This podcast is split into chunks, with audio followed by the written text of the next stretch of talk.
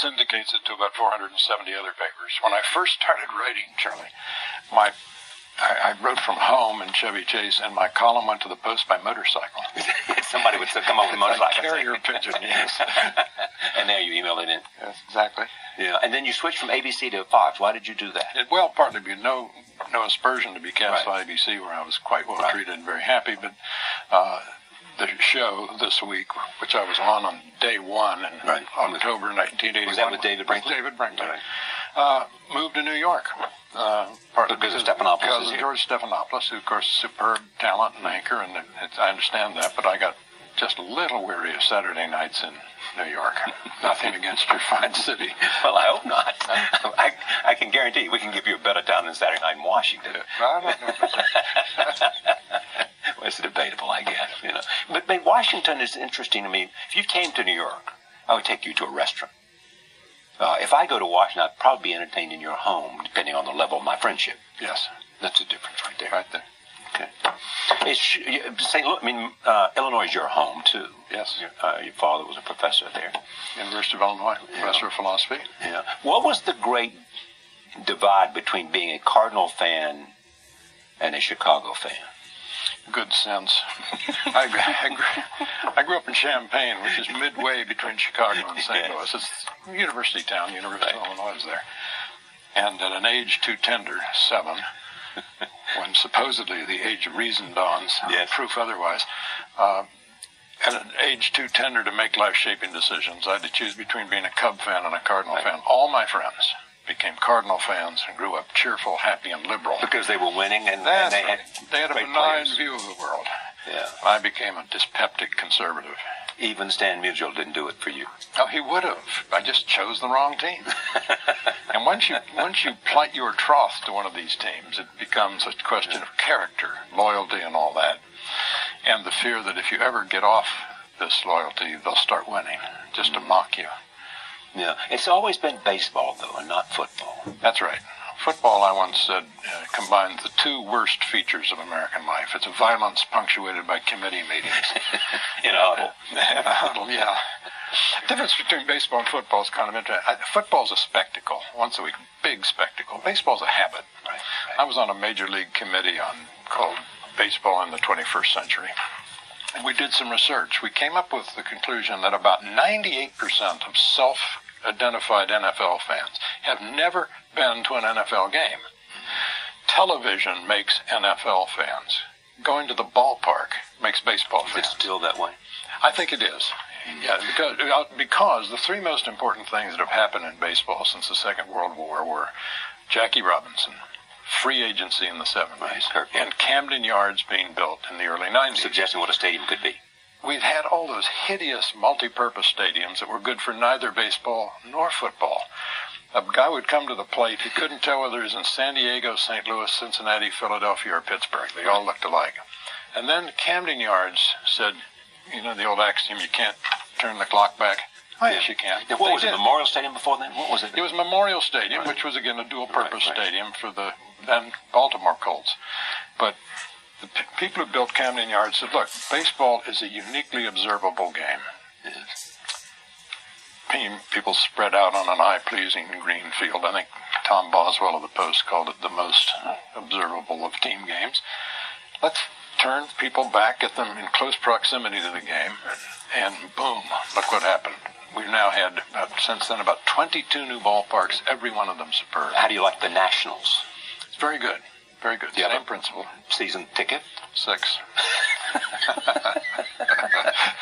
Was that because if you were there at the founding of the Nationals Well, and, that and, and they said, George, here's your chance to get six good tickets, and you said, I have, I'll a take them. I have a handicapped son, Down syndrome guy, That's who works right. in the Nationals clubhouse. Oh, he does? Oh, yeah, Yeah. So he's at 81 games a year. Yeah. Has a better job than I have. He gets up in the morning, goes to a major league And ballpark. he's probably happier than you are, too. Probably. I mean, he's right there with his passion, Yep. right? This book, Wrigley Field, the Wrigley family. Yeah. Um, it's the story of a baseball stadium? Well, it's a story of the baseball stadium, but no one would care about it if the team didn't play there. Yeah. And it's also the story of my favorite city, Chicago, which is just breathtaking. First fact about it is it's very old. Wrigley Field is the second oldest major league ballpark Fenway Park is two years older. The third oldest and the second oldest Major League ballpark in the National League is Dodger Stadium, believe it or not. Oh God, 50 some years Not old. if it's Field, Dodger Stadium. You and I are sitting in Midtown Manhattan. Right. The iconic skyscrapers defining New York are the Chrysler Building the Empire State Building. Mm-hmm. Wrigley Field And the new World Trade Center. and Wrigley Field is older than oh, those two. Right. Wrigley Field is older in my city of Washington than the Supreme Court building, the Jefferson Memorial, the Lincoln Memorial. Wrigley Field's older than Mount Rushmore, the Golden Gate Bridge, Hoover Dam. In our still young country, a structure, a public use structure, a century old, is pretty old. Hmm. Is it better than Fenway Park? Well, I think so, but, but the charm of both is that they are put down in an organic neighborhood. Yeah, exactly. Fenway Park has that eccentric configuration because the city got there first. And what the San Francisco Giants did with their wonderful park right down in China Basin in San Francisco is try and replicate the Wrigley Field experience. They only have a 13 acre footprint, which is very small. And they said, we're going to conform it to there and we're going to see what happens to the neighborhood. Mm-hmm. Turns out the neighborhood booms. People say, well, baseball has this pastoral past. Nonsense. One of the the New York Knickerbockers, one of the early teams playing in the second, first half of the 18th century, played on a field right near Murray Hill in Manhattan. Boston and New York had sort of semi-evolving baseball versions, so it's been an urban sport from the start. Uh, the Cubs. Characterize your relationship to the Cubs. Well, Robert Frost said uh, he had a lover's quarrel with the world.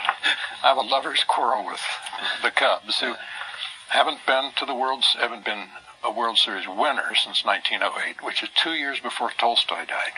It's a long time. It is a long time. Ronald Reagan wasn't born yet.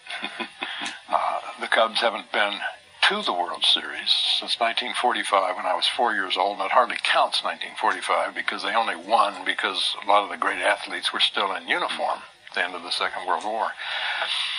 The Cubs, uh, it's just randomly you'd think that you'd win. Now, how did they manage to have this futility? Yeah, What, are the conclusions I I came mean, to because all of a sudden teams that were 10 years old were getting in the World Series. Exactly. 1962, the Mets are created out of the scraps of other teams. Right. They lose 120 games, still a record in a 162 game season. Casey Stengel, the manager, famously looked down the dugout one said one day and said, "Can't anyone here play this game?" Seven years later, they win the World Series. They beat the uh, terrific Baltimore Orioles. team. Did, right. Cubs, And nothing. saved a mayor. Yeah. well, part of the problem, I think, may have been Wrigley Field in the sense that when William Wrigley, one of the early owners of the Cubs, after whom the field is named, when he died, it, the club was inherited by his son, P.K. Wrigley. Nice gentleman, but he had no business being in baseball didn't really like being the owner of the Cubs. And the Cubs were not very good. In fact, the year I became a Cub fan, 1948, the Cubs ownership took out ads in the Chicago papers to apologize for how bad the product was. He said, well, we're not very good, but we have a terrific ballpark. And let's market that. The ivy will be so lush, the grass so green, the sun so warm, and the beer so cold that people won't really care what the scoreboard says. They'll come for the exp- It's like I think he said it was like a picnic. He, well, interestingly, it, he instructed Cubs broadcasters in the 1950s to stop referring to it as Wrigley Field and call it Cubs Park Yes. because he said people like going to the park. Remember Carlin, the comedian, had this great George riff- Carlin. George Carlin, great riff about baseball. Yeah. Wanted to go home. You know, well, he might have had wanted to go to the park, and that's what the Cubs did. Yeah. So, uh, I mean, is it a metaphor for life in any way, and that life is cruel? No. Uh, life is, is involves a lot of losing. Yeah. Baseball's the great sport for a democracy because it's the sport of the half loaf. No one gets everything they want. You go to spring training, every team knows basically it's going to lose 60 games. Every team knows it's going to win 60 games. So 162 game season, you play the whole marathon to sort out the middle 42. If you win 10 of 20 games, you're by definition mediocre. If you win 11 of 20 games, you win 89 games and you're very apt to play in October. The difference between good and mediocre and no good at all is pretty small in baseball. Thank you, Charlie Rose, and his guest, Pulitzer Prize winning journalist George Will, author of A Nice Little Place on the North Side. A reminder you can watch Charlie Rose on Bloomberg Television weeknights at 8 p.m. and 10 p.m. on Dish Network Channel 203. This is Charlie Rose on Bloomberg Radio.